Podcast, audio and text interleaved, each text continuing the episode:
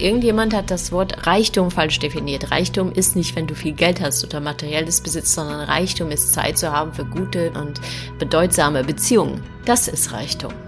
Das war der Grund, warum ich mich mit dem Thema Glück beschäftigt habe und warum ich mich auf die Fährte des Glücks begeben habe und durch die Welt gereist bin, durch die 13 glücklichsten Länder der Welt und da dann 300 Leute interviewt habe. Das war einfach diese Frage morgens früh beim Kaffee, warum sind die glücklicher als wir? Ach, weißt du was, ich frag mal nach. mit offenen Augen ins Abenteuer. Das ist der Weltwach-Podcast mit Erik Lorenz. Blond, zierlich und allein. So beschrieb sich meine heutige Gesprächspartnerin Maike van den Boom selbst, als sie vor einigen Jahren auf eine abenteuerliche Reise durch die 13 glücklichsten Länder der Welt aufgebrochen ist. Heute ist sie die bekannteste Glücksforscherin der Republik und sie geht ihrer selbstgewählten Mission, uns Deutsche ein wenig glücklicher zu machen, aus ihrer neuen Wahlheimat Stockholm nach. Nachdem sie den Grundbedingungen eines glücklichen Lebens in ihrem ersten Buch Wo geht's denn hier zum Glück auf die Schliche gekommen ist, beschäftigt sie sich mittlerweile vornehmlich mit der Frage, wie wir auch im Arbeitsalltag glücklicher und zufriedener sein können. Denn die Arbeit, so schreibt sie, ist nun einmal nicht nur ein Job, sie ist ein Teil des gesamten Lebens. Besonders viel können wir bei diesem Thema von den skandinavischen Ländern lernen. Wie es unsere nordischen Nachbarn anstellen, dass sie nicht nur glücklich leben, sondern auch glücklich arbeiten, das erzählt Maike in ihrem zweiten Buch Acht Stunden mehr Glück. Ich möchte mit dir heute jedoch weniger über die Arbeit, sondern mehr über das Glück insgesamt sprechen. Denn anders als erwartet, so jedenfalls Maikes Erfahrung, sind die Vorstellungen eines guten Lebens in den kulturell doch sehr unterschiedlichen Glücksländern, die sie besucht hat, gar nicht so verschieden. Noch ein kurzer Hinweis zum Einstieg unseres Gespräches. Ähm, wenn wir zum Beispiel dort erwähnen, dass die Menschen in einigen afrikanischen Ländern tendenziell weniger glücklich sind, dann wollen wir damit natürlich nicht pauschalisieren, sondern wir beziehen uns dabei lediglich auf die Daten der World Database of Happiness. Das erläutern wir dann äh, weiter hinten auch im Gespräch. Natürlich muss man sich mit solchen Verallgemeinerungen aber immer vorsehen. Also, ich finde, es ist ein wirklich schönes Gespräch geworden über die verschiedensten Facetten und Zutaten des Glücks und ich wünsche euch damit jetzt viel Spaß. Bitteschön. Finnland im Dezember. Das bedeutet bis zu 19 Stunden Dunkelheit, Temperaturen um die minus 20 Grad und vermummte Gesichter, die auch in den Innenräumen nicht so richtig auftauen wollen, hat man manchmal zumindest den Eindruck. Ähm, man sieht es denen, finde ich, direkt an und dennoch gehören sie ja zu den glücklichsten Menschen der Welt. Maike, du als äh, Glückserkundlerin, wie erklärst du dir das? Du die, ja, das also Kälte und, und Sonne, es ist ganz witzig. Leute denken ja immer, die Menschen sind am glücklichsten da, wo die Sonne immer scheint oder mhm. so, ne? Ähm, ja, ist ja klar. Also Costa Rica ist ja auch ziemlich weit vorne und Panama und dergleichen. Alles ganz toll scheint ja die Sonne, kann ich auch. Ja. Aber Finnland ist ja vorne, Island ist ja genauso. Auch in Nord Norwegen oder Nordschweden ähm, ist es sehr dunkel. Es besteht tatsächlich eine negative Korrelation zwischen Sonne und Glück. Es gibt sehr viele unglückliche Länder mhm. oder Länder, in denen die Menschen unglücklich sind, da wo die Sonne scheint. Also neben Afrika zum Beispiel oder so. Mhm. Da sind die Menschen nicht so super glücklich nach den Umfragen und äh, da ist aber total schönes Wetter, also im Prinzip. Okay, also das ergibt ja Sinn, dass sozusagen vielleicht auch in ohne jetzt zu verallgemeinern zu wollen, in Ländern, wo vielleicht wirtschaftliche Schwierigkeiten bestehen, wo einfach der Wohlstand nicht so ausgeprägt ist, dass dann die Sonne natürlich nicht ausreicht, um sonst jedweden ähm, Herausforderungen des Lebens zu übertünchen und alles in ein rosarotes, glückliches Licht zu tauchen. Aber ich hätte ja schon gedacht, dass die Sonne, das Wetter zumindest einer der Faktoren sein könnte. Also meines Wissens nach äh, gibt es ja durchaus in Ländern, die äh, sehr hoch im Norden liegen, wo es die Hälfte des Jahres sehr viel und sehr häufig und sehr lange dunkel ist, gibt es ja durchaus, jetzt geht es ja auch direkt schon ans Eingemachte, sorry dafür, aber ähm, gibt es ja durchaus auch mitunter erhöhte Selbstmordraten zum Beispiel. Deswegen ist es interessant für mich ah, zu hören. Ja, ich wusste das. Wahrscheinlich äh, arbeite ich mit gefährlichem Halbwissen, deswegen äh, weise mich gern zurecht. Ich, ich denke immer, wenn ich dann diesen World äh, Suicide ja. Report mir äh, anschauen muss, dann äh, denke ich mir, warum muss ich eine Glücksforscherin mit dem äh, World Suicide Report beschäftigen? Also tatsächlich haben, ist es natürlich so, körperlich haben wir einfach zu wenig Vitamin D. Mhm. Das ist einfach so, ähm, weil die Sonne einfach zu wenig scheint, das wird einfach zu wenig ange, angemacht. Also der erste Tipp der Schweden, als ich hierher gezogen bin 2018, du musst schon ungefähr so Ende Sommer mal anfangen, immer Vitamin D zu fressen. Mhm. Ne?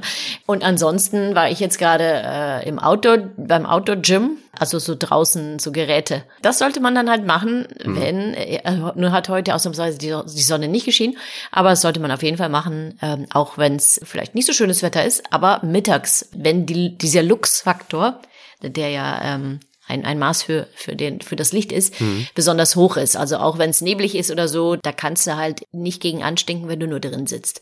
Deshalb halt viel raus. Ja. Und ich denke, das ist auch einer der, der Dinge, die ich auch hier im Norden gelernt habe. Ähm, ja, es ist früh dunkel und es ist kalt, aber meistens ist es eine angenehme, trockene Wärme, hm. die richtig Lust macht, rauszugehen. Also nicht dieses miese, fiese, nasskalte Wetter, sondern wirklich äh, oft Sonne und blauer Himmel und knackig kalt. Mhm. Und äh, wenn du Glück hast, auch noch Schnee. So, aber worauf's äh, worauf's ankommt, und das ist bei Glück immer wichtig, es geht nicht darum, so was dir so widerfährt oder was die Voraussetzungen sind, sondern was du daraus machst.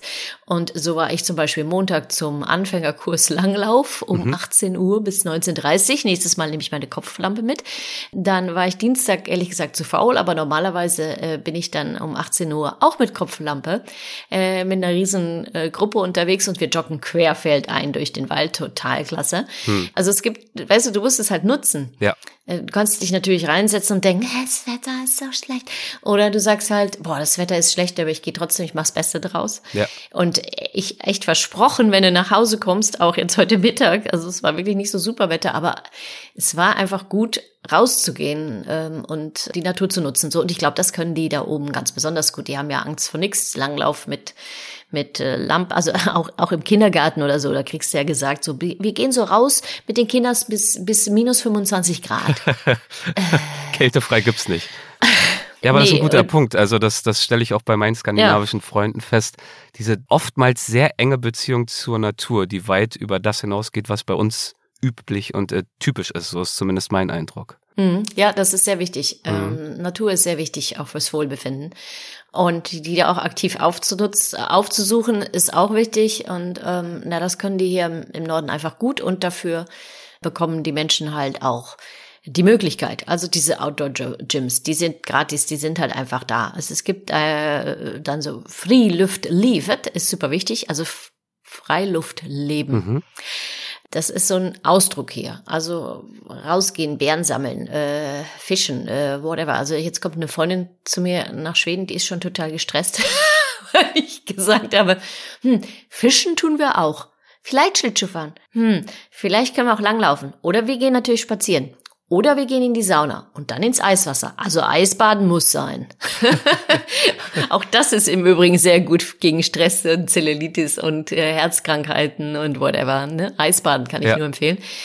So, also das ist wichtig, aber das ist in allen Ländern wichtig und das ist auch einer der Glücksfaktoren. Im Übrigen auch äh, naher Kontakt zur Natur, die Natur nutzen, viel rausgehen, dich bewegen und ähm, auch Pausen dazu nutzen oder aber auch die Möglichkeit, und das ist typisch skandinavisch übrigens in allen diesen Ländern hier im Norden, dass auch wenn du auf der Arbeit bist, ähm, da ein sehr viel größeres Verständnis dafür äh, besteht, dass du als Mensch, dass es dir gut gehen soll. Das mhm. heißt, dass wenn du äh, ein bisschen depri bist oder du kannst keinen klaren Gefa Gedanken fassen, dass du dann halt rausgehst und joggen gehst und dass da keiner blöd auf die Uhr guckt oder also dass das diese Freizeit auch mehr im Leben verwoben ist und dazu gehört natürlich auch, dass du die auch nutzen kannst, wenn sie ja da ist, dass du die Sonne nutzen sollst, wenn sie da ist, zum Beispiel. Hm. Na, deshalb haben die ähm, Schweden ja auch Sommerzeit zum Beispiel. Das heißt, da dürfen sie im Sommer weniger arbeiten. Mhm. Ah ja, okay. Ja. Ne, ähm, weil, wo, wo ich dann immer denke, äh, ach, dann kriegt ihr aber weniger Geld, oder?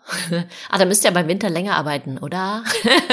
und die Menschen immer denken, hä, worüber redest du? Nee, es soll dir einfach gut gehen, das, dein Wohlbefinden ist wichtig und ich würde sagen, das ist typisch skandinavisch, es soll den Menschen gut gehen und das Wohlbefinden ist ein, ist wichtig. So, und das steht vor dem Leisten, also dass ja. du etwas leisten musst. Und okay. das ist ziemlich schlau, würde ich sagen. Das heißt, also da haben wir jetzt schon mal mit, mit einer äh, Vorstellung vielleicht aufgeräumt, dass das Sonnenlicht, das Wetter nun der entscheidende Faktor schlechthin ist für das Wohlbefinden von Menschen, ja, nee. sondern es geht vielmehr darum, die Gegebenheiten, denen man ausgesetzt ist, zu managen, ähm, damit umzugehen, sich darin gut zurechtzufinden und mhm. das geht eben wunderbar auch in äh, kalten Ländern. Du zum Beispiel machst gerade auch einen sehr gemütlichen Eindruck. Äh, wir haben vorhin schon kurz gesprochen. Du hast mir deine Wärmflasche gezeigt. Also du sitzt da wirklich ja. sehr gemütlich, muss ich sagen. Da kann ich mir vorstellen. Ähm, man kann es sich schön machen. Ähm, ich muss sagen, für mich persönlich, ich äh, lebe ja in Los Angeles, ich bin schon jeden Tag dankbar, wenn gutes Wetter herrscht, ja auch nicht immer, aber wenn das der Fall ist, für den blauen Himmel, für die Sonne. Ich habe das Gefühl, ich ziehe da sehr viel Energie draus, weil es mir ermöglicht, fast jeden Tag, jederzeit, auch das ganze Jahr über, draußen das machen zu können, was ich will, weil ich eben nicht schauen muss, okay, wann gibt's die paar Lichtstunden, wann brauche ich jetzt die mhm. Stirnlampe, sondern egal, ob ich wandern will oder surfen will oder Paddleboard oder was es auch sein mag, ich sag meinen Freunden Bescheid, man muss es auch nicht tagelang planen vorher, sondern es ist fast immer möglich. Ich persönlich ziehe daraus äh, sehr viel Glück, aber du sagst, für viele Menschen, für Völker, für Gesellschaften und auch für dich persönlich ist das nicht so ein wichtiger Faktor. Ich habe die Natur, jetzt komme ich natürlich aus Deutschland, ja. hier aus Los Angeles. Ja. also ich habe die Natur mehr nutzen gelernt hier. Mhm. Vielleicht auch weiß man das, was nicht immer da ist, auch mehr zu schätzen, wenn es dann da ist oder so. Ja. Was die Sonnenstunden angeht, da muss ich sagen, sind wir hier ziemlich verwöhnt. Ich habe das Gefühl, dass wir echt viel Sonne haben. Also im Vergleich zu Deutschland mhm. kann ich dann oft sagen, von ich habe blauen Himmel. Aber na klar, ja, du kannst natürlich, also weißt du, wir können auch jedes Mal im Wald joggen gehen. Wir müssen halt nur die Kopf Kopflampe aufsetzen mhm. und die, die Spikes an die Schuhe machen, damit du nicht rumrutschst. Es gibt ja auch Fahrräder mit Spikes hier, ne? Also, ja, ja. also, aber ich verstehe, was du meinst.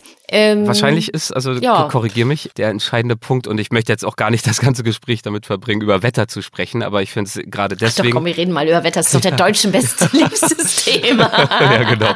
Mein Gott, du darfst noch nicht ein, liebe Hörerinnen und Hörer, es geht gleich noch richtig los. Nein, aber es geht ja darum, ich glaube natürlich, individuell freuen wir uns ja alle, wenn wir gutes Wetter haben. Das ist ja völlig normal. Aber was ich aus ja. dem Teil des Gesprächs schon mal mitnehme und jetzt, wenn ich so ein bisschen reflektiere, auch über LA, ergibt das ja auch Sinn ist, dass das eben nicht der entscheidende Punkt ist darüber, ob wir als Gesellschaft glücklich sind. Und das ist ja eine viel größere Frage.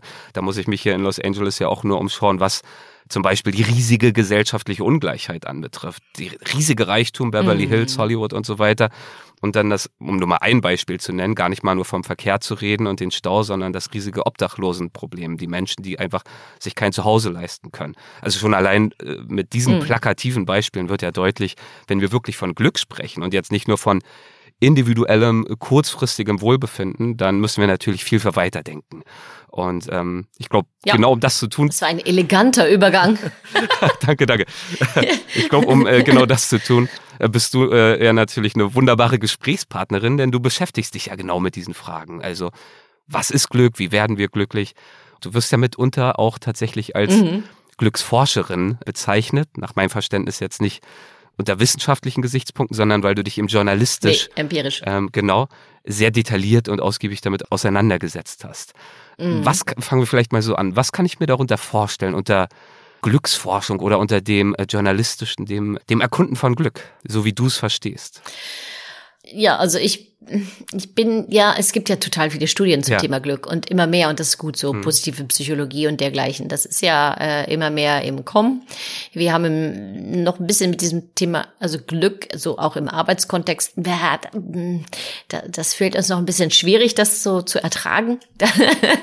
also Glück so im, im Privaten, das geht noch und so im Individuellen auch noch, aber äh, ansonsten auch um es gesellschaftlich uns anzuschauen, das fällt uns ein bisschen schwieriger.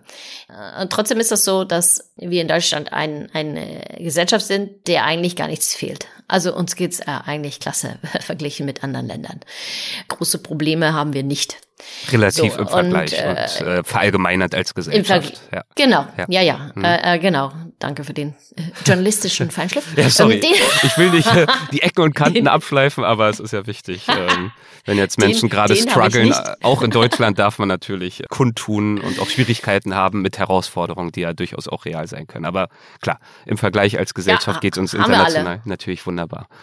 Genau, aber darauf kann ich gerne nochmal zurückkommen, ne? Ja. Inwieweit wer, wer struggelt wie viel und äh, ich glaube, da sind wir auch wieder bei der bei dem Thema, was machen wir daraus? Wobei ich nicht jemand bin, der Chaka sagt, ah, du musst nur wollen, dann kannst du Mhm. alles. Nee, aber okay, zurück zur Gesellschaft. Ja. So. Also wir haben Deutschland, uns geht's eigentlich super, so, ne? Und, ähm, wir lassen den Feindschiff weg. Und ähm, trotzdem ist mir aufgefallen, ich habe in den Niederlanden gewohnt und auch in Mexiko. Da ist mir immer aufgefallen, dass wir doch echt schon ziemlich viel klagen und dass auch so eine ziemliche Grundaggressivität in Deutschland herrscht, äh, die mir immer mehr auf den Keks ging. Und ich habe auch festgestellt, dass, dass ich öfter mal so, so einen Reflex äh, spürte äh, in der Umgebung von mir von, ja, mh, wenn die, dann können wir. So, ähm, so wenig Eigeninitiative, dass du selber auch was aus deinem Leben machen kannst. Und deshalb dachte ich, warum ist das eigentlich so, dass bestimmte Länder, weil nehmen wir jetzt mal ehrlich, die Mexikaner haben echt nicht viel zu lachen, ne? Aber das Gute ist, die tun es halt trotzdem. Ja. So, und, und, und warum ist das so? Und dann hatte ich, hatte mir einfach überlegt, wow, ja, ich könnte ja mal die fragen, die glücklicher sind als wir. So. Und das, ich glaube, bei mir ist es ist einfach eine unglaubliche Neugierde. Neugierde. Ich möchte einfach wissen, warum. Und dann äh, frage ich halt auch nach. So. Und das ist natürlich- das habe ich einfach. Also ja, kann ich nachvollziehen, diese Neugierde. Es ist ja auch ein spannendes Thema, ganz offensichtlich. Glücklich sein, danach streben wir ja alle. Viele von uns, glaube ich, unbewusst und intuitiv und mal mehr oder mal weniger erfolgreich. Wie war es denn damals bei dir, als Mhm. diese Frage bei dir aufgekommen ist? Was macht glückliche Menschen aus? Wie bist du darauf gekommen, dich ganz gezielt auf die Fährte des Glücks zu setzen? Mit dem Thema Glück. Ja. Ähm, das war bei mir letztendlich äh, wie bei den meisten und deshalb äh, bin ich ja auch ein totaler Fan von Krisen. Äh, war das eine persönliche Krise, in, weil ich mich gerade von meinem Mann getrennt hatte und einen Job angenommen hatte, der mir gar nicht entsprach. Und dann hatte ich irgendwann drei Jobs und dann irgendwann dachte ich, ne, also das ist irgendwie auch, äh, hier muss ich was ändern. Und dann dachte von, ja, was wird das wohl sein? Ähm, dann habe ich anstatt irgendwas zu suchen, mir mal überlegt, was will ich eigentlich genau in meinem Leben und wohin und ähm, was kann ich, was will ich, was und so weiter. Und da habe da meine ganze Küche, war sah aus wie ein einziges Storyboard. Und dann kamen immer Leute, waren total inspiriert. Und dachte ich, ja, das mit dem Inspirieren, das funktioniert ganz gut. Und dann hatte ich philosophische Abenden organisiert. Ich war 100% alleinerziehend, weil mein Ex sich ähm, äh, dann gleich äh, ins Ausland abgesetzt hatte. Und dann hatte ich diesen einen Job und dann hatte, war ich freiberuflich noch als Kommunikationsberaterin tätig und dann hatte ich irgendwann noch einen zweiten, nee, das war dann der dritte Job und irgendwie, aber weißt du, diese, ich hatte eine unglaubliche Energie und Kreativität.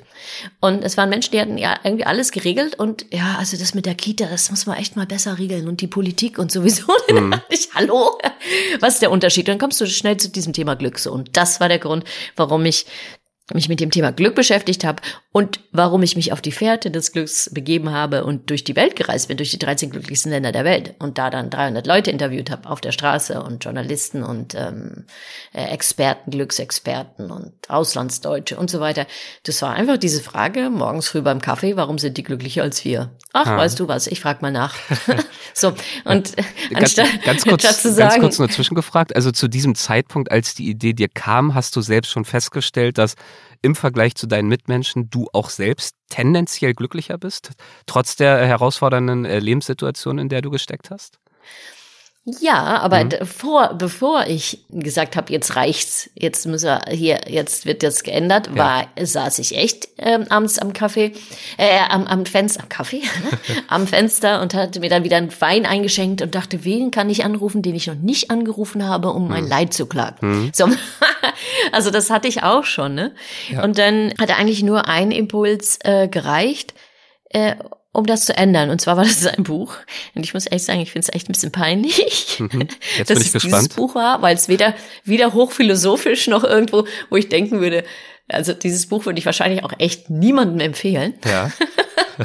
Aber es hieß The Secret. Du Oh, weißt, ja. das Gesetz der Anziehung. Ah, ja, ja, ja. So wirklich Sag richtig amerikanisch, das Ja. wirst du ja kennen, ja genau, richtig amerikanisch und so nach dem Motto, wenn du einen Parkplatz haben möchtest, dann musst du dir den nur wünschen.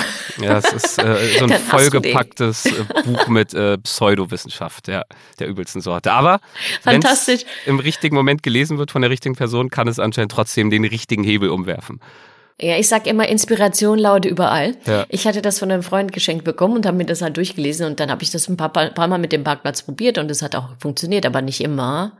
Und dann dachte ich so ein Blödsinn. Und dann dachte ich, aber ein Satz stand trotzdem drin. Und zwar, du kannst alles, was du willst, kannst du dir irgendwie Affirmation so, kannst du dir dann irgendwie, wie auch immer. Ne? Aber es stand auch drin, alles, was dir bisher passiert ist, ist auch teilweise, also auch deine Verantwortung. Hm. Ja. Und da dachte ich, ja, wenn das aber auch meine Verantwortung ist, das heißt, dann kann ich selber und nicht dadurch, dass ich das Universum anrufe, was dran ändern. Hm. Und das habe ich dann getan. So, und das war der Umschlagpunkt. Und da hatte ich diese unglaubliche Energie und diese, diese Idee auch Idee, das entwickelt. Glück, das Ja. hat wahrscheinlich, ja, das Glück hat wahrscheinlich mehr Kraft, als wir uns vorstellen können. Und wenn wir klagen oder negativ sind, dann verlieren wir einfach ständig Energie. Und das ist Energie, die wir sel die uns selber fällt, die wir aber auch anderen Menschen entziehen. So. Und genau, so, sowas. Und daher dann also Jetzt bin die ich auch mal Idee, still zwischendrin. Gar kein Problem. Ähm, so kam dann äh, die Idee, also einfach mal loszuziehen in die Welt hinaus und äh, mit den Menschen zu sprechen, die zumindest der Statistik zufolge besonders glücklich sind. Und deswegen diese 13 Länder, die glücklichsten Länder der Welt, um eben dort dem Geheimnis des Glücks auf die Spur zu kommen. Ähm, welche 13, also kannst du entscheiden, ob du jetzt alle aufzählst oder beispielhaft, aber welche Länder waren das und wonach hast du beurteilt, welche Länder der Welt nun jetzt äh, die glücklichsten sind? Ist ja wahrscheinlich auch gar nicht so leicht festzustellen. Das ist, war nicht der World Happiness Report, das war der, oh Gott, World Happiness Index Ja, äh, von äh, Rüd Veenhoven in der äh, Universität von Rotterdam. okay. Der hat äh, ein Database, nee, World Happiness Database. Ah, Wie komme ich denn auf den Index? World das sind immer so viele. Database of Happiness, glaube ich, so heißt sie, ne? Ich habe es mir hier notiert. Ja, genau. genau, ja. Ach Mhm. Gott, wie peinlich, dass ich das wieder nicht weiß. Ach. Ähm, gut, auf jeden Fall, den habe ich genommen, weil der eben stabil ist. Weißt du, World Happiness Report, da kann mal Finnland runterrutschen, dann geht Dänemark wieder hoch und so. Das ist jetzt auch kein Drama, weil, wie gesagt, es sind irgendwie immer dieselben Pappenheimer vorne mit dabei. Aber ich habe halt damals den Stand äh, von diesem World Happiness World Data, du weißt. Ja. Ihr wisst. Ähm, Ihr wisst. Den habe ich genommen, weil der einfach weil, weil der einfach stabiler ist. Ja. Ne? Und äh, da, ich habe ja keine Lust, da meine Reise zu planen und dann jedes Mal wieder umzuplanen oder so. Ne? Äh, und da war damals Costa Rica auf Platz eins. Mhm. Ähm, War ich gerade erst? Sehr schön. Also Ja, auch dort, genau. dort, dort scheint natürlich viel die Sonne, tendenziell. da scheint viel die Sonne. Ja. Aber wir machen jetzt nicht nochmal Ja, das Wetterthema genau. auf, das ignorieren wir jetzt mal. Nee, bitte nicht. Das haben wir jetzt gehabt. Genau. Also da Mexiko, ich muss jetzt ja irgendwie clustern, weil ich weiß jetzt nicht mehr genau die Reihenfolge. Ja. Also Mexiko, so wie ich gereist bin, war Costa Rica, Mexiko, Panama und Kolumbien. Dann hat man natürlich all die Nordics, die sind ja immer mit dabei, also die fünf Länder, Finnland, Island, Schweden, Norwegen, Dänemark. Dann haben wir die Schweiz und Luxemburg und Kanada und Australien. Mhm. Das müsste jetzt eigentlich gewesen sein. Diese Länder waren alle dabei. Weil die eben in dieser Database aufgeführt worden sind. Äh, weißt du noch zufällig, wie diese Database zustande gekommen ist? Äh, wie, wenn überhaupt, kann man Glück messen? Also diese Database äh, hat alle Glückserhebungen oder Glücksbefragungen der ganzen Welt der letzten 100 Jahre in Ui, sich. Okay. So, Mhm. ja. Also deshalb ist sie auch etwas stabiler. Ist stabiler im Sinne von, sie ändert sich jetzt nicht jedes Jahr ähm, wie so ein Trend-Ranking. Nee, genau. Und Glück kann man äh, schlecht messen. Also wir können jetzt nicht sagen, ah, wir haben äh, ein, ein Level an Glückshormonen bei dir jetzt, Derek, ähm, von und so weiter, deshalb bist du so und so. Sondern das hat auch in Feenhofen damals so schön gesagt, also ob du glücklich bist oder nicht, das weißt du am besten selber. So. Natürlich ist das auch ein bisschen kulturell bedingt, weil man in Japan nicht unbedingt sagen würde, schrei vor Glück. So, das ist einfach nicht deren Mentalität die würden das vermessen finden oder die hätten Angst, dass sie nichts, dass dann nichts mehr käme ähm, oder so. Äh, Vielleicht wird man auch von Göttern bestraft, keine Ahnung. Also das, das spielt natürlich mit. Trotzdem gibt es erhebliche Unterschiede zu den Ländern, die sich immer als glücklich umschreiben. Und ich würde sagen, die Australier haben jetzt mit den Finnen auch nicht so unbedingt viel gemein. Ähm, aber mehr als man denkt. Mhm. Ja, kommen wir gleich noch zu, zu auf die Unterschiede und Gemeinsamkeiten, ja. Äh, ansonsten gibt es natürlich viele unterschiedliche Erhebungen und die sind immer, die fragen immer etwas anders. Also wie positiv siehst du die Zukunft oder wie glücklich mhm. hast du dich gestern gefühlt oder äh, es gibt dann dieses, äh, dass man fragt nach, warst du gestern glücklich oder wenn du sagst, die, wie positiv siehst du die Zukunft, dann ist es mehr länger, also mehr eine Stimmung. Also und da sind wir auch gleich dann wieder bei der Definition von Glück, weil es gibt natürlich mehr dieses kurzzeitige euphorische Glück oder eher diese Glücks Im Sinne von, ach, Glück gehabt. Äh, nee, ja, eher so von, Gott, war das toll. Oder so, weißt du, so, ich bin so glücklich und mir geht's so, weißt du, dieses Euphorische. Mhm, okay. Dieses so, mh, mm, wie wenn, ich sag immer, wie wenn du frisch verliebt wärst. So, mhm. ne? Dieses Gefühl, Schmetterlinge im Bauch mäßig. Das haben wir ja öfter mal einfach so. Und deshalb sagen die Leute ja immer, ja, das ist ja vergänglich und ist individuell und so weiter. Und da würde ich sagen, das stimmt. Es ist ziemlich individuell und da bin ich auch immer so äh, etwas zurückhaltend, wenn die Leute sagen, hast du Glück, Glückstipps, wie wir ab morgen glücklicher sein können. Nee, die gibt's also nicht bei mir. Da muss man mm, woanders hingehen. Also irgendwelche Zeitschriften, Illustrierten hm. sich Ja, da steht das, bestimmt drin. Ist natürlich schade. Dann sind wir jetzt ja auch am Ende hier. Dann wissen wir ja Bescheid. Nein, ja, fahr bitte damit fort. seid ihr auch am Ende. ja. Ja. Aha. Also das, das, äh, das ist diese, weil und das ist auch das ist auch okay, weil ich meine, stell dir vor, du wärst ständig, ständig in diesem Zustand totaler Euphorie. Ja. Du würdest wahnsinnig werden. Das ist ja auch echt anstrengend. Das, das würden wir gar nicht aushalten. Ja, also die Zehner sind gar nicht so, also von der Glücksskala, die sagen ja immer auf einer Skala von 0 bis 10, wie glücklich bist du. Mhm. Also das sind die Zehner. Ja. Und äh, diese Zehner, die halten wir nicht aus. So. Da würden wir tatsächlich ständig auf Wolke ähm, 7 rumtouren und rosa Sonnenbrille und alles wäre toll. Und dann käme wahrscheinlich irgendwann der Einbruch, ne? Es wäre halt tierisch langweilig, ne? Und ähm, es, es passiert auch nicht echt viel und du hast auch keinen Grund, kreativ zu sein, neue Dinge auszudenken, hm. selbstwirksam zu werden ähm, oder so. Du, wir würden ziemlich stillstehen. Und deshalb sagt auch die Glücksforscher, die sagen so, die, die, die Achter oder die Neuner, das sind die Menschen, die ähm, ein glückliches Leben haben und trotzdem noch bei Verstand sind. Und das, das ist auch das, was ich ähm, gefragt habe mein, während meiner Reisen. Ich habe nicht gefragt, was macht dich glücklich, sondern ich habe gefragt, warum denk, würdest du dich als einen glücklichen Menschen bezeichnen? Und das finde ich sehr, sehr wichtig, weil ich kann ein glücklicher Mensch sein, aber auch echt mal total mies drauf. Ja? Mhm. Ähm, ich kann ein glücklicher Mensch sein und trotzdem eine Krise hinter mir haben oder in der Krise stecken oder whatever. Also das äh, nimmt auch diese Angst vor Krisen weg oder diesen Gedanken von, dass Glück immer bedeutet, dass man nie unglücklich ist oder dass man nie Unglück hat. Das ist überhaupt nicht wahr. Glück braucht auch auch diesen Sand im Getriebe, dass wir eben, dass wir mal wieder in die Puschen kommen und aus der Komfortzone rausgekickt werden und was Neues entdecken, uns hier oben weiterentwickeln im Hirn und unser Hirnpotenzial und unser gesamtes Potenzial, was wir haben. Wir sind ja alle wunderbare Menschen, nur manche haben halt nicht dieses Vertrauen oder den Mut, sich ihr, ihrer, ihrer, nicht ihre, nicht nur ihren Hirn, aber ihre Eigenschaften, ihrer fantastisch fantastisch, was sie alle mitbekommen haben. Wir sind alle so einzigartig, das zu nutzen. Mhm. So. Und dazu sind Krisen manchmal gut, weil äh, auch wenn du dann nicht selber hüpft, dann wirst du halt gestoßen. So. Und das ist mitunter gut. Natürlich rede ich nicht von, wenn man einen Menschen verliert oder irgend sowas. Ich könnte aber trotzdem auch reden, dass wenn man ein Unglück hat und dann vielleicht ähm, teilweise äh, sich nicht mehr so äh, mobil bewegen kann, das äh, hat auch gezeigt, dass die Menschen nicht unbedingt unglücklicher sind. Im mhm. Gegenteil. Aber klar, ein Mensch, den du liebst und der auf einmal weg ist, der ist halt weg. Und, und da braucht man eine bestimmte Trauerphase. Das möchte ich nur eben sagen. Also ja. nicht, dass die Leute denken, ja, äh, ne? es gibt natürlich Ausnahmen, aber im Allgemeinen ist das nicht schlecht für ein umfassend bewusstes Leben oder bewussteres. Dass man eben auch mal Reibung hat, um eben auch diesen das klingt jetzt vielleicht ein bisschen abgeschmackt, aber diesen Glücksmuskel, so würde ich es jetzt mal äh, formulieren, auch trainieren zu können. Also dass man dieses hm. Glücklichsein auch aktiv einüben kann und auch im Sinne von oder im Angesicht von Widerständen äh, stärken kann. Also mir kommt da ein äh, schöner Satz in den Sinn, den hatte ich mir hier irgendwo vermerkt. Ähm, Zitat, du hast vor ein paar Jahren mal einen TED-Talk auch zu dem Thema gehalten und hast so ein paar Aufnahmen von deiner Reise auch äh, eingespielt, die du, äh, die du unterwegs aufgezeichnet hast. Und einer deiner Interviewpartner, der hat äh, dort gesagt, während er gemütlich in einem Stuhl saß, What makes me happy is being happy. And that is hard work.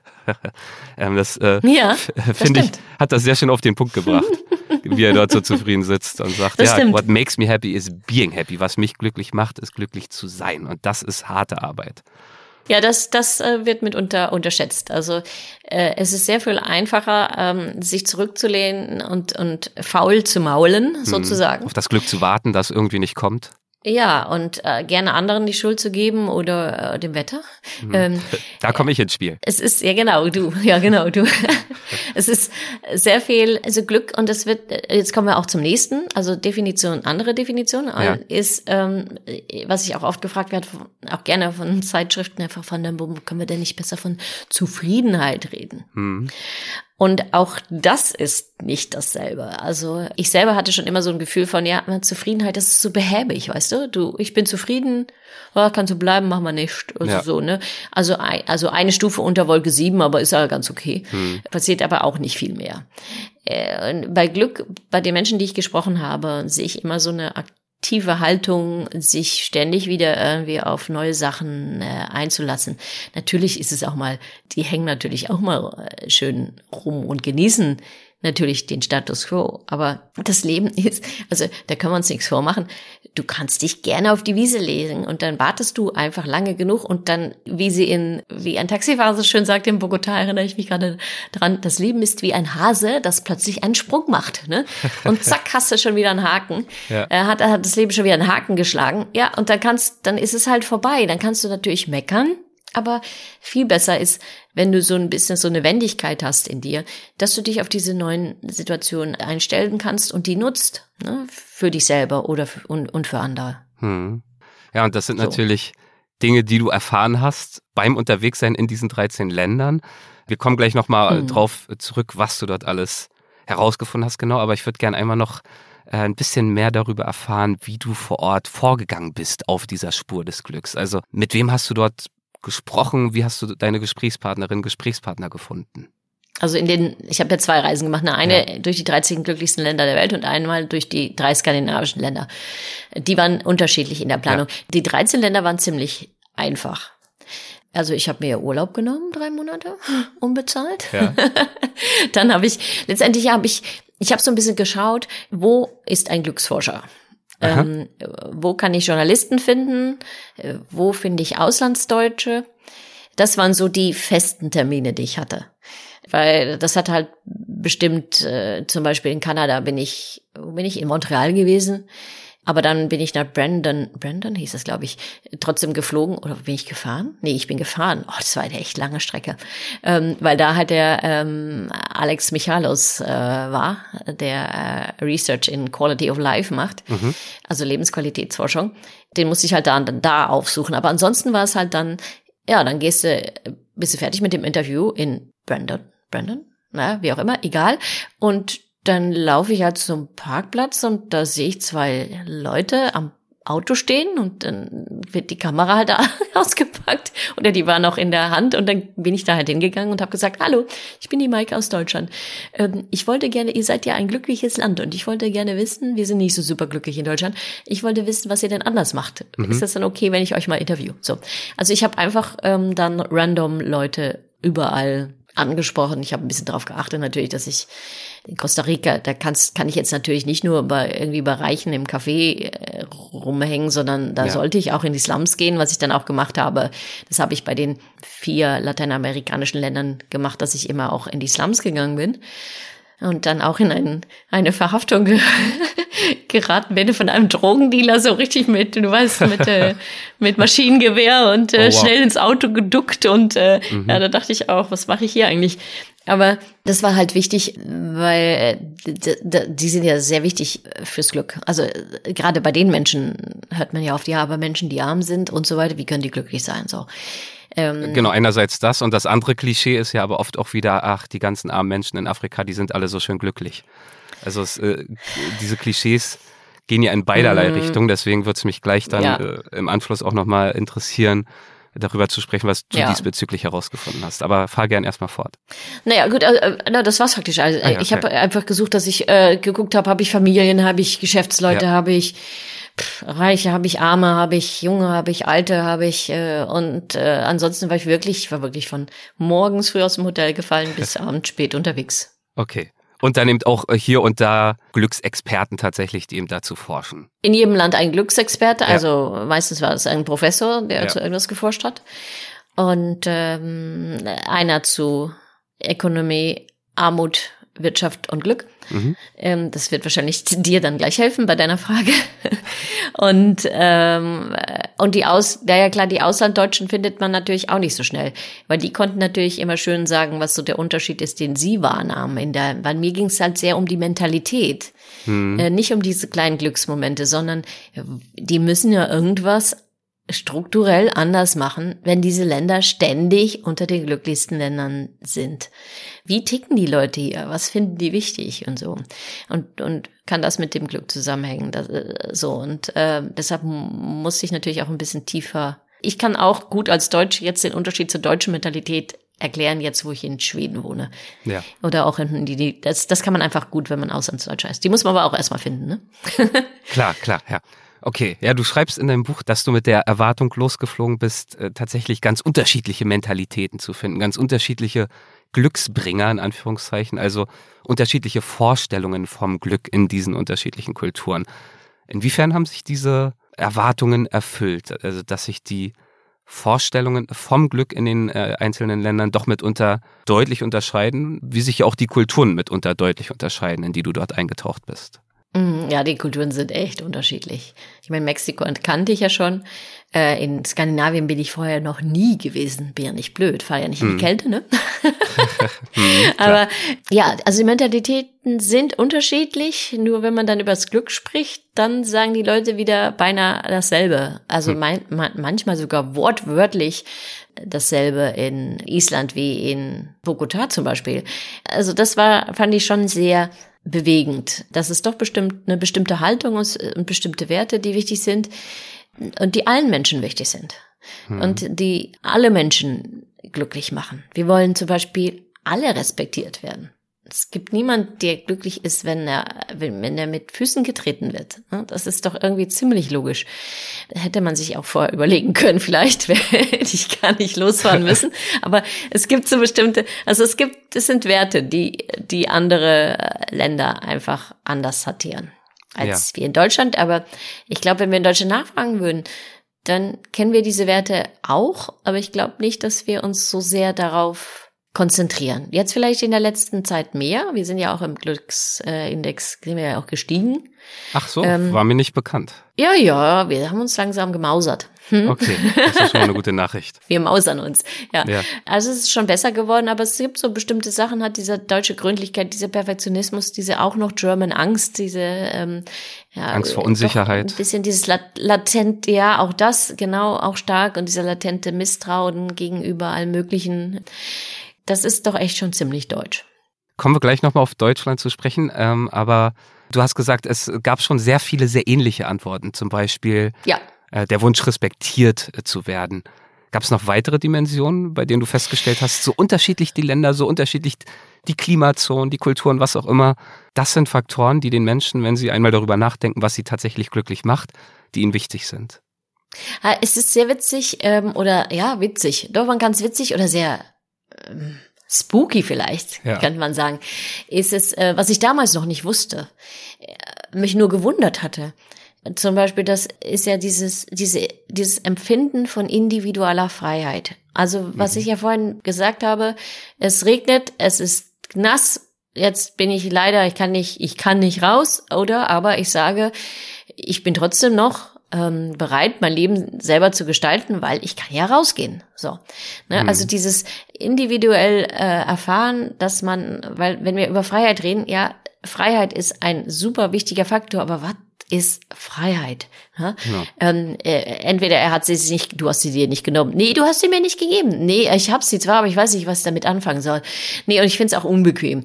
Und äh, Freiheit ist ja alles Mögliche. Das entsteht immer zwischen Menschen. Es gibt Menschen, die sich extrem frei gefühlt haben, im Geiste äh, und äh, ich glaube, da gibt's auch diese Geschichte aus dem äh, aus dem KZ, dass Menschen trotzdem einen Weg gefunden haben, damit umzugehen. Ne? Hm. Also es gibt ganz extreme Sachen. Also deshalb Freiheit, da kann man, ist es diese subjektiv erfahrene Freiheit. Ja, es geht nicht die darum, ob ich äh, die ganze Zeit um die Welt reisen kann oder jeden Job nee. machen kann, auf den ich gerade Lust habe. Es kann auch im familiären Kontext Freiheit sein. Also in irgendeine Form von Selbstwirksamkeit zu finden, in, der, in deren Rahmen man sich frei fühlen kann. Ja, ich finde es auch manchmal ein bisschen unverschämt, wenn, wenn ich gefragt werde von Journalisten vor allen Dingen, ja, Frau Vannemum, jetzt sagen Sie mal, dass der Frau im Supermarkt oder dem Mann, ähm, die dann nur die Kisten stapelt und so und die äh, dann kein Geld hat. Und dann denke ich mir, woher nimmst du eigentlich das Recht zu sagen, diese Frau wäre nicht in der Lage, trotzdem die Kreativität zu empfinden oder diese oder trotzdem zu sagen, ich habe das aber trotzdem hingekriegt. Ich kann meine Kinder hier durchfüttern und die gehen in die Schule und ich mache alles, damit die es, was weiß ich, besser haben als ich oder ich bin trotzdem kreativ, wir kriegen das auch anders hin oder keine Ahnung, ne? Also diese das das weißt du doch gar nicht. Ne? Mhm. Also das ist überhaupt nicht gesagt, ob du diese subjektive Freiheit erfährst oder nicht. Natürlich ist es für sie super viel schwieriger und deshalb umso bewundernswerter, wenn sie das kann, als jemand, der halt mit seiner Million auf der, Sach auf der, auf der Yacht sitzt. Aber der muss im Übrigen nicht unbedingt viel glücklicher sein als die Frau, die im Supermarkt oder der Mann oder die auf ihrer Yacht sitzt. Ihr versteht ja. mich. Ich bin noch nicht so gut in Journal. Da kommt wieder das journalistische, die Korrektheit, die wir vorhin schon hatten. Ja, genau. Ja, damit kannst du mich sagen, ich, das kriege ich nicht hin. Also wenn ich über ihn rede, meine ich auch sie und andersrum. Ja. Das ist ja nicht gesagt. Also es geht um die, also so subjektive, das war deine Frage, subjektive erfahrene Freiheit ähm, ist das, was wichtig ist. Ich finde übrigens diesen ganzen Freiheitsbegriff sowieso auch wahnsinnig spannend. Darum geht's ja auch äh, sehr viel, wenn wir so über einfach Gesellschaft an sich sprechen. Ich war also äh, in Amerika, in Deutschland, überall ist Freiheit per se erstmal ein hohes Gut. Also auch die individuelle Freiheit soll geschützt werden, solange wir nicht die Freiheit eines anderen, einer anderen beeinträchtigen. Und das führt idealerweise innerhalb von gesellschaftlichen Kontexten dann wiederum zu bestimmten Freiheiten, zum Beispiel auch frei zu sein, von der Angst ständig überfallen zu werden. Äh, Freiheit von juristischer Willkür zum Beispiel. Klappt natürlich nicht in jedem Fall, aber das sind ja auch Freiheitsbegriffe. Also frei zu sein von etwas. Mhm. Also es kann eben auch eine Sicherheitsfrage sein. Es kann die Freiheit sein, das hast du gerade als Beispiel gebracht, als äh, Supermarktverkäuferin die Familie ernähren zu können. Das ist vielleicht jetzt nicht das, was einem als allererstes in den Sinn kommt, wenn man über Freiheit spricht. Aber es geht eben um eine sehr, in dem Fall ja, hast du auch schön erklärt, um eine individuelle, eine persönliche Freiheit und das Verständnis davon. Genau, und wenn man sich jetzt zum Beispiel, das, das ist auch im Kontext mit jetzt Geld sehr wichtig, weil wenn man sich die Länder anschaut, die glücklichsten Länder sind ja da sehr arme Länder, wie die lateinamerikanischen Länder dabei. Und es sind natürlich sehr reiche Länder, wie Schweiz, äh, ja. Finnland, Sch Schweden, das, also wir sind nicht hier, das ist nicht kein armes Land, ne? Und trotzdem, wenn man dann schaut, Trotzdem sind diese lateinamerikanischen Länder unter den Glücksländern. Und man denkt auch oft, die sind so arm, hier individuelle Freiheit, hallo, äh, ich bin in den Slums gewesen. Äh, da, mhm. da, da rauschte dann, während ich da war, immer so ein 40-Tonner vorbei, äh, ungefähr einen halben Meter neben der Wellblech heute. Ja, individuelle mhm. Freiheit, haha. Na, aber es hat sich tatsächlich gezeigt, dass genau diese Länder, in diesen Ländern haben die Menschen trotzdem ein Empfinden von extrem hoher, subjektiv erfahrener Freiheit. Warum auch immer. Hm. hm? Aber das hat halt, ist halt stärker als, als Geld. ja. Ja, aber genau das ist natürlich wahnsinnig spannend. Da sind wir auch bei dem Thema, das wir vorhin an, angeschnitten hatten schon. Also die Frage, inwiefern denn nun Zusammenhänge bestehen zwischen Glück und äh, wirtschaftlichem Wohlbefinden, ähm, Wohlstand oder auch, ja, im schlimmsten Fall Armut. Mhm. Es hat den Eindruck, dass, also wenn, so wie du es jetzt zusammenfasst, dass es eigentlich kein deutlichen Zusammenhang gibt. Ähm, aber du meintest auch, du hast ja auch mit diesem einen Forscher gesprochen, der sich genau damit beschäftigt, also genau diesem Zusammenhang. Ähm, was hat er dir denn darüber erzählen können? Naja, dann kommen wir zum zweiten Punkt, äh, der sehr, sehr stark ist. Also das eine, die subjektive erfahrene Freiheit, aber ja. und, und äh, wenn man jetzt in Skandinavien nachschaut, gekoppelt an den Willen, Verantwortung zu übernehmen für dich selber und dein Leben, weil du wirst nie frei sein, wenn du keine Verantwortung übernehmen möchtest. So, mhm. ähm, man nennt das hier friert unter Ansvar. Das ist der Punkt Nummer eins. Der zweite sehr stark, starke Faktor, auf den er dann auch angesprochen hat oder der in den südamerikanischen Ländern sehr stark herrscht, aber auch in all den anderen Ländern, mit die ich besucht habe, ist, äh, sind die sozialen Beziehungen die Calidez Humana, die menschliche Wärme. Das finde ich sehr schön, weil an der einen Seite, du hast gesagt, ja, die Freiheit, meine Freiheit, kann ich mir nehmen, solange ich niemanden anderen oder sowas, ne, ähm, äh, seine ihre Freiheit damit einschränke das, oder gefährde, ja. Ja, und das ist so ein bisschen, hm, ja, das ist so ein schönes Spannungsfeld, weil man kann ja auch seine eigene Freiheit nutzen, um der Gemeinschaft zu dienen sozusagen. Mhm. Ne? Und äh, ich denke, da sind die nordischen Länder sehr, sehr gut. Aber jetzt kommen wir mal zurück diese, zu dieser Calides Humana, die so wichtig ist, weil äh, ähm, ich... Also der gesellschaftliche Zusammenhalt. Genau. Aber auch einfach auf der Straße stehen bleiben, dir Zeit nehmen und mit deinen, und mit deinen Nachbarn reden, äh, mhm. echtes Interesse haben, echte, echtes sich kümmern umeinander, also dass du mir nicht egal bist, ähm, auch wenn ich dich kenne oder nicht. Das ist einfach sehr wichtig. Und der ähm, Mariano Rojas, genau, der ist lehrt an der Universität in Mexiko, aber er ist eigentlich aus Costa Rica. Und den mhm. hatte ich in Costa Rica gesprochen und da hatte ich mich so ein bisschen ausgelassen darüber, dass ja mit der Nachhaltigkeit in Costa Rica und der Mülltrennung ist ja jetzt nicht so der Hit, ne? Und er wurde, der wurde richtig, äh, nicht sauer, aber richtig engagiert äh, ja, und ja. meinte, äh, also wir haben halt auch nicht so viel zum Recyceln. Ne? Es muss halt auch mal gesagt werden, weil wir hier nicht die ganze Zeit nur produzieren, weil mhm. wir das nämlich, äh, weil weil wir das nicht brauchen und weil wir äh, die menschliche Wärme haben.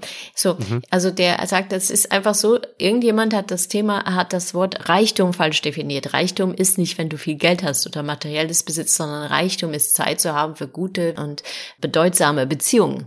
Das ist Reichtum.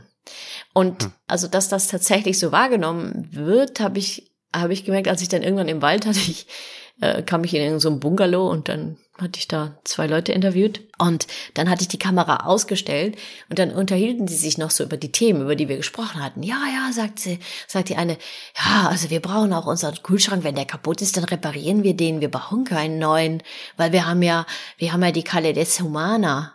Wir haben ja Freunde. Hm. Warte mal, du, wenn du mir sagst, reparier doch mal dein Auto, sag ich, nö, brauche ich nicht, ich habe doch Freunde. Da denkst du, hast du irgendwie kausal irgendwas nicht verstanden, Maike? Also haben wir nicht. Für die ist das ein kausaler Zusammenhang, für uns nicht. Also das ist sehr interessant. Ja. Äh, und ja. deshalb ist diese menschliche Wärme alles in diesen Ländern. Und damit fahren die auch gut, weil auch hier wieder, nehmen wieder das Beispiel Geld, gute Beziehungen äh, äh, haben fünfmal höheres, äh, höheren ähm, Einfluss auf dein Wohlbefinden als als es Einkommen hat. Das heißt, wir strampeln uns fünfmal, fünfmal mehr ab, um mehr zu haben, wo wir einfach äh, vielleicht besser mit unserem Nachbarn Bier trinken gehen könnten, zum Beispiel, mhm. ne? Oder guten Freund oder seine Beziehung, seine Beziehung zu pflegen, seine Freunde regelmäßig mal Danke zu sagen, einzuladen oder was für andere zu tun oder whatever, alles, was uns einfällt, alles, was unter Beziehung fällt, helfen, kooperieren, auch auf der Arbeit. Was kann ich für dich tun? Nicht, was kannst du für, was kann ich für mich tun? Das sieht man hier im Norden sehr stark. Ne? Ähm, es ist immer, was kann ich für dich tun? Damit du deinen Job besser machen kannst. Hä?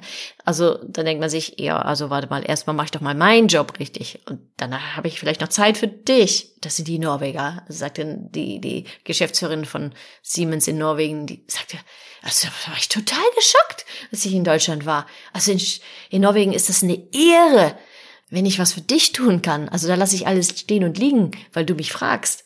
Hm. Aber in Deutschland war es halt mehr so von, ja, hm, wenn ich mein, meine Sachen fertig habe, dann. Schau ich mal, was noch geht. Ja. Hast du einen Erklärungsansatz dafür, wie diese unterschiedlichen Mentalitäten historisch entstanden sind? Also ich fange jetzt wieder mit dem übelsten Klischee an, in dem Bewusstsein, dass es eines ist, aber eine der simplen Vorstellungen ist ja, ja klar, in den armen Ländern, da halten die Menschen halt zusammen, da gibt's diesen, diese zwischenmenschliche Wärme, die Menschen haben ja nichts, sie sind aufeinander angewiesen, Deswegen ergibt es ja auch einfach Sinn, dass wenn bei Person A was kaputt geht, Person B kommt und es ausleiht und Person C ist dann inzwischen repariert. Das ist halt so, das war ja früher auch so. Ähm, und in modernen Industriegesellschaften äh, brauchst das nicht mehr, gibt es auch keine Zeit für, ist es einfach nicht mehr so wichtig, deswegen haben wir das auch nicht mehr. Nun zeigst du ja gerade mit den Beispielen äh, Skandinavien, dass das äh, nicht unbedingt so stimmt. In sich sind die skandinavischen Länder ja auch in vielen Hinsichten wieder unterschiedlich. Deswegen die Frage, Hast du irgendeine Erklärung dafür, warum uns diese Art der Mentalität vielleicht in Deutschland ähm, so ein bisschen schwerer fällt, aber sowohl in lateinamerikanischen Ländern als auch zum Beispiel eben in Skandinavien äh, vielfach zu finden ist? Ja, das hängt alles so ein bisschen, ja. Hm. Bei den Skandinaviern kann ich, ja, ich würde mal das Zauberwort, die Zauberprise ins hm. Spiel bringen, die heißt da äh, Vertrauen. Wenn wir misstrauisch sind, kannst du per se keine guten Beziehungen eingehen. Du hm. kannst keine Beziehung eingehen, wenn du der anderen Person nicht vertraust. So. Und äh, wenn man jetzt in, auch in Ostdeutschland jetzt nachfragt, in den ehemaligen, in den neuen Bundesländern so, da ist zum Beispiel das Vertrauensniveau bei 25 Prozent. Das heißt, wenn du fragst, äh, kann, ja, also jemand, den ich nicht kenne, also hm, kann ich da nicht vorsichtig genug sein oder, ach, kommt das schon irgendwie in Ordnung. Da sagen 25 Prozent, oh ja, das ist schon in Ordnung, den kann man vertrauen. Das ist nicht so besonders viel. Also wenn man ne, nimmt man ganz Deutschland, ist man bei 38 Prozent. Das ist immer noch nicht so, so, so super viel. Ne? Und da brauchst du halt viele komplizierte Sachen, die Abstand zwischen den Menschen kreieren. Wir brauchen Regeln, wir brauchen Siezen. Du weißt, wo deine Position ist, was dein Aufgabenbereich ist. Ähm, du bist ja Doktor oder Professor und äh, es ist respektlos, wenn du mich nicht siehst. Und äh, äh, sowieso, ne, wir müssen auch immer unser Territorium verteidigen. Man weiß ja nie. Ne? Also kommen wir mal nicht in die Quere mit dem Auto oder ne, da wird dann heftig gehupt, weil wir müssen Aggressivität zeigen, damit wir und so weiter. Du weißt, du kannst es ewig weiterspinnen. Mhm. Ne? Auch wieder total überzogen. Jetzt muss ich natürlich auch wieder. Ne? Also, aber ihr versteht vielleicht, was ich meine, so ungefähr. Wenn ich kein Vertrauen in meine Mitmenschen habe, dass das das Leben echt verdammt kompliziert macht. Ähm, vor allen Dingen kriegt man diese Kalides Humana nicht so gut hm. in die Gesellschaft. Weil, weil vielleicht auch immer so ein bisschen Angst hat, man kommt ein bisschen zu kurz. Es ist halt typisch Leistungsgesellschaft. Ne? Du bist äh, was, wenn du was hast und äh, wenn du was erreicht hast und äh, aber unter erreicht haben fallen halt nicht gute Beziehungen oder viele Freunde im Allgemeinen. Und das ist ein bisschen schade, weil wenn, wenn die Leute fragst, äh, die, die alt sind und wenn ne, die dann äh, bald sterben werden, wenn die zurückgucken, dann ist das, was sie, was sie am meisten bereuen, dass sie gerade zu wenig Zeit in Beziehungen investiert haben und äh, zu viel äh, irgendwelchen Sachen nachgejagt haben. Und das ist einfach, das ist, ja, das ist noch ein Stück weit ein Teil unserer Mentalität. Wir sind ja auch ein, ein, maskulines Land, wenn man es so nennt. Und äh, jetzt nehmen wir die skandinavischen Länder wie Schweden. Das ist ein feminines Land. Das mhm. hat nichts mit Mann oder Frau zu tun. Das sind diese Kulturschalen von Gerd Hofstede, ja, ähm, der die ich einfach sehr interessant, mhm. genau, die ich einfach, sehr, so, die ich einfach sehr interessant finde. Ist ein Land maskulin, dann müssen wir uns halt jetzt vielleicht alle mal überlegen, wann wir denn denken, unser Nachbar ist erfolgreich. So, und da muss man sich halt, das muss man sich mal überlegen. Kann man auch mal gerne still sein, ihr Lieben. Wann seid ihr erfolgreich? Und das ist einfach oft, wenn wir Sachen erreicht haben oder wenn wir, wenn wir gut sind oder die Besten sind oder so, ne, in irgendwas. Und das ist im Gegensatz zu femininen Ländern ist das zum Beispiel, hier ist, ist äh, Erfolg, wenn du das tust, was du liebst und das jeder machen kann. Also wenn alle das machen können, was sie lieben, dann ist das Erfolg. Und das ist natürlich dann ein ganz anderer Umgang miteinander, weil man dann die Ellbogen halt auch nicht braucht. Weil man muss sich ja mhm. nicht beschützen und man hat auch nicht Angst, zu wenig zu bekommen. Ja, das ist so ein bisschen unsere, das ist schade, ähm, weil wir das unseren Kindern immer noch, immer noch einimpfen. Ne? Also Noten sind ja immer noch wichtig. dieser Wettbewerb, der gefördert wird in den Schulen, weniger diese, diese allgemeine ganzheitliche Vor Persönlichkeitsformung, die sie hier in, in Skandinavien machen. Da geht's nämlich nicht um richtig oder falsch. Da kannst du unbequem sein. Du darfst in Frage stellen. Der Lehrer hat nicht immer recht. Autoritätsniveau gibt's beinahe nicht. Der Lehrer ist mit ein Freund. Worum es geht, ist seine persönliche Entwicklung und äh, Noten gibt's sowieso ganz spät und diese Noten sind auch, naja, mhm. da kann man nochmal drüber diskutieren weil das nicht wichtig ist. Und es geht darum, dass du dich als vollständiger Sohn entwickelst und ein Selbstvertrauen entwickelst in deine Fähigkeiten. Und dann regelt sich der Rest schon irgendwie. Und das hat auch mit Vertrauen zu tun. Aber wenn da eine Eins steht, dann habe ich als Mutter zumindest, zumindest nichts falsch gemacht. Ne? Das erinnert ähm, mich an ähm, Gespräch, das ich äh, vor einer Weile mit äh, diesem großen Abenteurer TV-Moderator Bear Grylls hatte. Der hat auch ein bisschen über sein Verständnis als Vater gesprochen. Er hat äh, drei Söhne, glaube ich. Und auch beschrieben, dass ihm auch äh, Noten völlig egal sind, wenn, wenn, wenn seine Söhne nach Hause kommen, sondern er versucht immer zu fragen, have you been kind? Have you been courageous? And did you give it your best shot? And if you, wenn man das, das sage ich auch immer. Ja, also Bist du kind? Bist du großzügig? Bist du mutig? Ja. Also äh, in deinem Leben versuchst du deine Träume, so abgedroschen das klingt, zu verwirklichen? Und hast du dein Bestes gegeben? Und wenn die Antworten darauf ja lauern, dann äh, lauten, dann ist eine schlechte Note eher unerheblich für ein, für ein glückliches, erfolgreiches Leben. Ja, heute doch mehr denn je. Also wenn man guckt, welche Herausforderungen die Kinder heutzutage haben. Hut ab. Was soll denn da eine Note, eine Note auf dem Abi-Zeugnis? Was soll denn das schon aussagen bei den Möglichkeiten und den Herausforderungen, die die Kinder heutzutage haben? Da brauchst du doch ganz andere Fähigkeiten als äh, die, die wir in Schulen lehren. Also zumindest in den Deutschen. Das wäre toll, wenn wir den Kindern da ein bisschen mehr Freiheit geben. Und da bin ich sehr froh, dass ich hier äh, im Norden bin, wo meine Tochter raussuchen konnte zwischen Kriminologie und Japanologie oder Wirtschaft, Design, Architektur und sie hat sich für Sang, äh, Gesang, also Pop, Popmusik entschieden, äh, wo die Kinder einfach schon viel früher wählen können, was ihnen Spaß macht. Also diesen Unterschied sieht man einfach sehr schön, den ich auch den Schweden selber immer erklären muss, weil die wissen das nicht. Für die ist das alles ganz normal. Das ist ganz witzig. Aber als ich hier im ersten Elternabend saß, und das ist der, war der erste Elternabend in der sechsten Klasse, wo dann die Kinder ja, nee, warte, siebte Klasse? Oh, keine Ahnung, egal, wo die Kinder dann zum ersten Mal Noten bekommen. Also diese komischen Noten A, B, C, D und so, ne? Und da sagt der Lehrer doch tatsächlich, ach, jetzt ihr Eltern, also fokussiert euch mal nicht so sehr auf die Noten. Ne? Also das mhm. ist, wie lange sind die Kinder sind noch fünf, sechs Jahre in der Schule. Und dann haben die noch 70 Jahre vor sich. 70 Jahre oder mehr. Ich meine, setzt euch mit euren Kindern hin und überlegt euch, was wollt ihr in dieser Zeit für die, für die Welt bedeuten? dachte ich, also, super. dachte ich, habe ich, ich erst mal rübergelehnt, habe ich das richtig gehört? Was hat der da gesagt? Ja, ja, ja, ja. ja.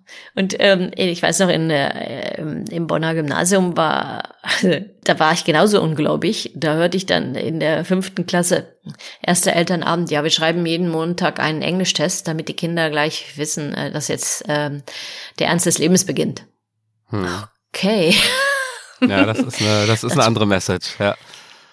Und da muss ich dir sagen, ich glaube, es ist sinnvoll, dass die Kinder Spaß haben an dem, was sie tun. Ich glaube, es ist sinnvoll, dass Menschen glücklich sind bei den Dingen, die sie tun, weil Menschen, die glücklich sind, einfach viel mehr Zugang zu ihrem Potenzial haben. Die haben, sind viel lösungsorientierter, sind kreativer, sind teamorientierter, sind loyaler, die haben bessere Beziehungen, die werden äh, auch noch älter, die sind weniger krank, die sind produktiver. Und dann denke ich mir, hallo. Und das kriegt man halt nicht hin, dadurch, dass man als das Schulfach Glück in Deutschland dann mal so dann und wann einführt. Wenn ich mir, okay, du kannst ja gerne das Schulfach Glück reinbringen und dann stärken wir die Persönlichkeit und an sich finde ich das nicht schlecht, aber wenn deine Chemielehrerin dich immer noch anschreien darf und unter aller Sau sich gegenüber dir verhält, also respektlos, wenn das nicht derjenige ist, dem dein Wohlergehen und deine Entwicklung am Herzen liegt, der weiß, wer du bist und weiß, wo du hin möchtest, weil das ist natürlich sehr anstrengend, ne? Dafür haben wir natürlich in Deutschland keine Zeit. Dann, aber dann ist es ja auch für viele Lehrerinnen und Lehrer, muss man ja auch sagen. Ja, ja also die sind ja auch Teil des Systems, stimmt. das nicht immer großzügig und gütig ihnen gegenüber ist. Allerdings äh, komme ich gleich drauf zurück.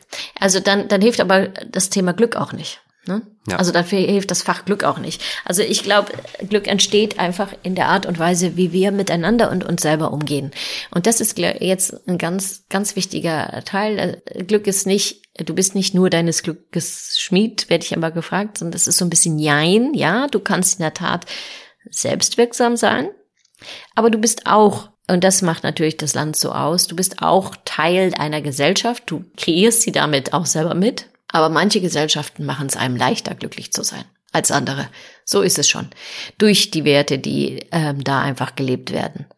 Und, und wenn wir nicht diesen Leistungsdruck haben, den ja viele Lehrer auch ausgesetzt sind, aber es gibt auch hier viele kreative Lehrer, die sich dem trotzdem entziehen. Mhm wie zum Beispiel während Corona dann wo einfach eine WhatsApp-Gruppe mit den Eltern gründen, obwohl man das überhaupt nicht machen darf. Aber weil man leider nur ausländische Schüler hatte, die mit WhatsApp kommunizieren, musste man die ja irgendwie erreichen. Ja, da muss man mal Regeln brechen. Das ist auch nicht so unser Fall. Aber das muss man manchmal machen, um etwas zu erreichen. Äh, und das ist völlig okay. Jetzt weiß ich nicht, ob ich mich besonders äh, beliebt mache. Also ja, auch hier gilt wieder, es gibt auch viele Möglichkeiten für unser Schulsystem. Und ja. Äh, es gibt, was mir fehlt in Deutschland, ist der Aufschrei. das hatte mein Kunde zu mir gesagt in den 60er Jahren. Also wir hätten die Straßenbahn umgeschmissen. Mhm. Aber ja, den ja. gibt's ja nicht dass in Deutschland bildungstechnisch sehr, sehr viel im Argen liegt. Das, äh, da sind wir uns definitiv einig. Und du hast gerade auch äh, sehr schön erklärt, wie sich das eben jetzt auch auf nicht ideale Weise aktuell auswirkt auf, auf das Glück, das in unserer Gesellschaft geschaffen wird als ein, als ein Baustein, ja. Wir müssen eigentlich, glaube ich, mal einfach dieses Prestige oder dieses Leistungsdenken wagen, ein wenig loszulassen und stattdessen ein Wort benutzen, den man sogar in Skandinavien im Business-Kontext anwendet und das Wort heißt Liebe. Hm. Liebe, dann, du hast vorhin auch erwähnt, äh, ein wichtiger weiterer Baustein und das geht natürlich Hand in Hand für glückliche Gesellschaften ist die Qualität von Beziehungen oder auch von individuellem Glück. Ne? Mhm. Menschen, die am Ende ihres Lebens sich befinden, denken eher über die Beziehungen nach, die sie hatten, die wertvoll waren oder die sie vielleicht auch zu kurz kommen ließen. Ähm, Gibt es weitere Dimensionen, bei denen du sagst, das wären Dinge, auch wenn, das hast du vorhin auch frühzeitig in unserem Interview klargestellt, du gibst hier nicht die Anleitung zehn Schritte zum Glück. Du bist kein Glücksguru. ähm, aber hast du noch ein, zwei Impulse, wo du sagst, also über diese Dinge können wir nachdenken? Also deine Hörer sind bestimmt, also ich, ich sage auch meistens, also ihr seid ja nicht doof. Ihr könnt ja selber denken. Also wenn ich sage, Beziehungen sind wichtig, ja, dann wäre es auch echt mal an der Zeit zu denken, ja, also jetzt, was mache ich hier eigentlich? Computer zuklappen und sagen, so, jetzt rufe ich einen Freund an und frage, ob wir spontan Skifahren gehen oder whatever. Oder einen Spaziergang machen. Kann ja kleine Dinge machen. Kleine Dinge sein. Äh, wenn ich rede von subjektiver Freiheit, dann kann man sich hinsetzen und denken, ja, okay, das ist jetzt, wie es aussieht. Was welche Möglichkeit? Sei mal kreativ jetzt. Denk mal pos positiv. Es gibt, und was gibt's hier an Möglichkeiten für mich? Und auch da hilft, äh, trifft dich mit anderen Leuten und ähm, die haben oft nochmal einen ganz anderen Blickwinkel, also auf Dinge und kommen mit mit viel besseren Ideen, als man. Manchmal hilft es einfach nur, seine Situation mal zu besprechen mit jemand anderen und dann zeigt sich die Lösung ganz von selber. So, also das meine ich mit, mit Glückstipps. Das ist halt jetzt nicht so, mach mal Meditation fünf, fünf Minuten pro Tag und so, das äh, gibt's hier nicht. Äh, ansonsten ist es auch ein Stück weit Gelassenheit, was mir aufgefallen ist in allen Ländern. Ein, eine mhm. sehr höhere Gelassenheit, ähm, die an den Hand geht mit der Fähigkeit, sich selber und das Leben echt nicht zu ernst zu nehmen. Mhm. Ähm, also auch äh, Humor kommt da äh, um die Ecke. Vor allen Dingen die Australier haben ja einen fantastischen Humor, aber auch die Leute in Lateinamerika. Also die, die stellen dich einfach vor dich beim Interview und sagen, ja, heute lesen wir, dass 100 Leute ermordet sind, wurden und morgen stehen wir wieder mit derselben Energie und der Kraft auf, etwas aus unserem Leben und diesem Land zu machen. Und dann denke ich mir, ja, das könnte man jetzt als naiv bezeichnen, aber das ist echt eine super Kraft. Das ist die Superpower, dem eigenen Unglück oder dem Unglück nicht noch das Unglücklichsein hinzuzufügen, weil wir verlieren dann nur. Wir verlieren mhm. unsere Kreativität, unsere Lösung, wir, es bringt nichts. Ähm, äh, ja, das ist und, ein sehr wichtiger äh, Punkt, finde ich, weil viele von uns äh, vielleicht auch das Gefühl haben, angesichts von Klimakrise, Pandemie, Angriffskrieg äh, auf die Ukraine, dass wir in so apokalyptischen Zeiten leben, dass, um in dieser schlechten Welt glücklich zu werden, es eigentlich ein wahnsinniges Ausmaß von einem vehementen und ignoranten Ausblenden all dieser Krisen bräuchte. Aber genau wie du sagst, wenn wir diesen Krisen und diesen Herausforderungen, die ja real sind, wenn wir denen hinzufügen, dass wir unseren Kopf in den Sand stecken, verlieren wir auf beiden Ebenen. Oder also so Kopf in den Sand stecken darf man ja so ab und an. Man sollte echt nicht alles, alles konsumieren. Ja. Aber das dann negativ oder verbittert zu werden, das hilft niemanden. Und das entzieht halt auch der Umgebung Energie. Oder sich immer auf das Negative zu fokussieren. Es gibt echt total viel Positives in der Welt. Äh, wir waren noch nie so sicher wie heutzutage. Es gibt ja tausende Bücher, die, die mal wirklich sagen, Factfulness kann ich äh, empfehlen, wo nochmal gezeigt wird, wie wir eigentlich auch durch die lieben Medien denken, dass Dinge ganz schlimm sind. Wir gehen zum Beispiel gerne von aus, dass wenn jetzt eine Katastrophe äh, passiert, dass Menschen ähm, sich total egoistisch verhalten und plündern und einander umbringen und würgen und so. Aber Fakt ist, was die Forschung gezeigt hat, ist es genau andersrum. Das ist gar nicht so. Aber ähm, wir wollen das Negative und das muss, muss, muss ich echt alle warnen. Alle Menschen, also wenn ihr eine Sache Negatives lest, dann bitte lest danach irgendwas, macht den Fernseher aus und schaut euch was Schönes an oder, oder lest was Positives oder macht was Positives. Denn es ist gar nicht böse gemeint.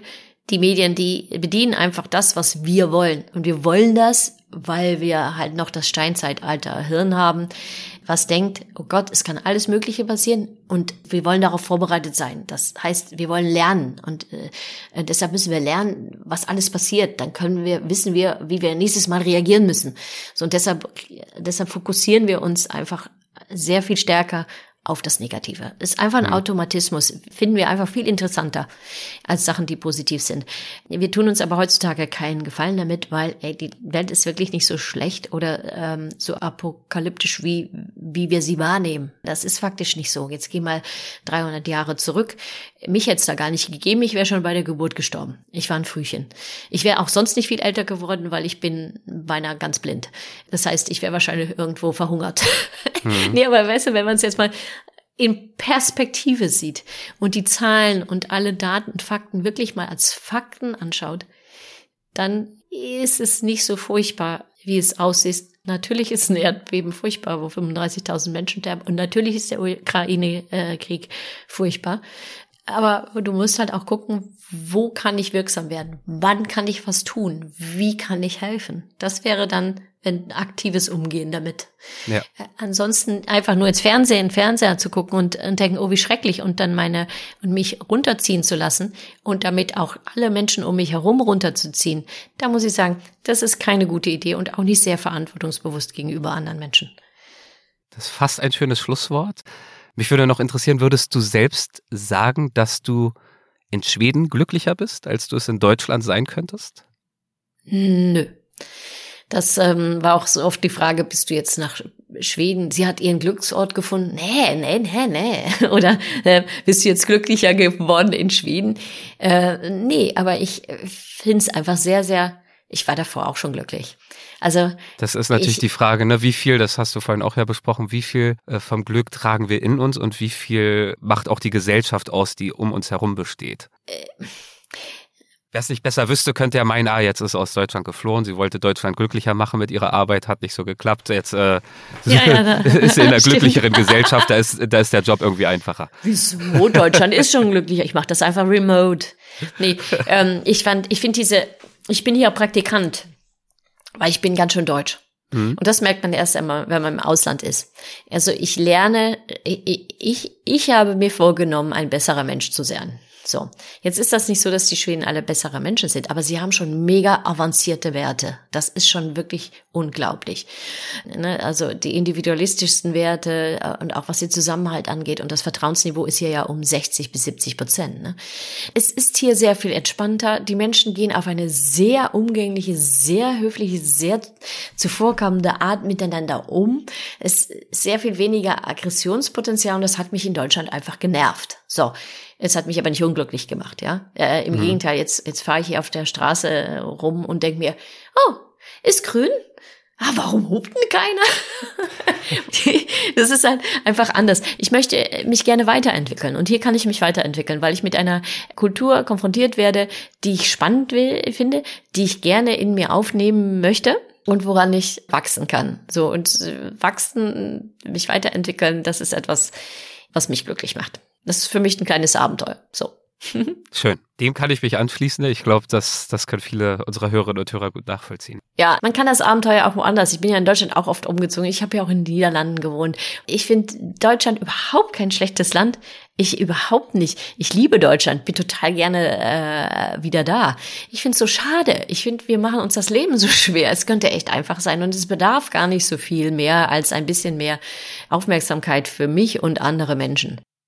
Dem würde ich nichts mehr hinzufügen. Ich finde, das ist eine schöne Message zum Schluss. Es war, es war ein tolles Gespräch, viel weitreichender noch, als ich es mir ohnehin schon äh, erhofft hatte. Deswegen herzlichen Dank dafür, liebe Maike. Danke, dass du ja, uns mitgenommen hast auf diese Reise auf der Spur des Glücks. Ähm, das war wirklich sehr erhellend. Dankeschön. Ja, danke dir auch. Tschüss. Das war Maike van den Boom über das Glück. Das Glück in aller Welt und das Glück in uns. Ich hoffe, das Gespräch hat euch Freude bereitet. Wenn dem so sein sollte, dann erwägt doch gerne eine Mitgliedschaft im Weltwach Supporters Club, wenn ihr möchtet, oder hinterlasst uns eine Rezension bzw. Bewertung in der Podcast-App eurer Wahl. Das würde uns wahnsinnig helfen. Ganz lieben Dank fürs Zuhören. Vielen, vielen Dank und macht es gut. Bis zum nächsten Mal. Euer Erik.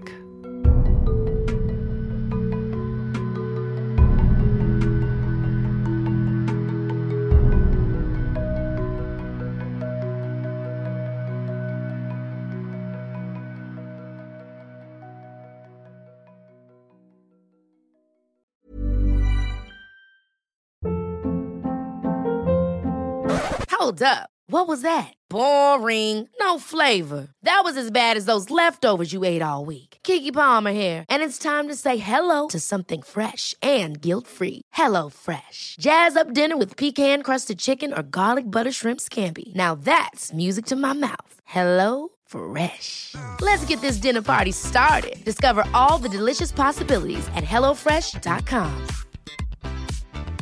Planning for your next trip? Elevate your travel style with Quince. Quince has all the jet setting essentials you'll want for your next getaway, like European linen, premium luggage options, buttery soft Italian leather bags, and so much more. And is all priced at 50 to 80% less than similar brands. Plus, Quince only works with factories that use safe and ethical manufacturing practices. Pack your bags with high-quality essentials you'll be wearing for vacations to come with Quince. Go to quince.com/pack for free shipping and 365-day returns.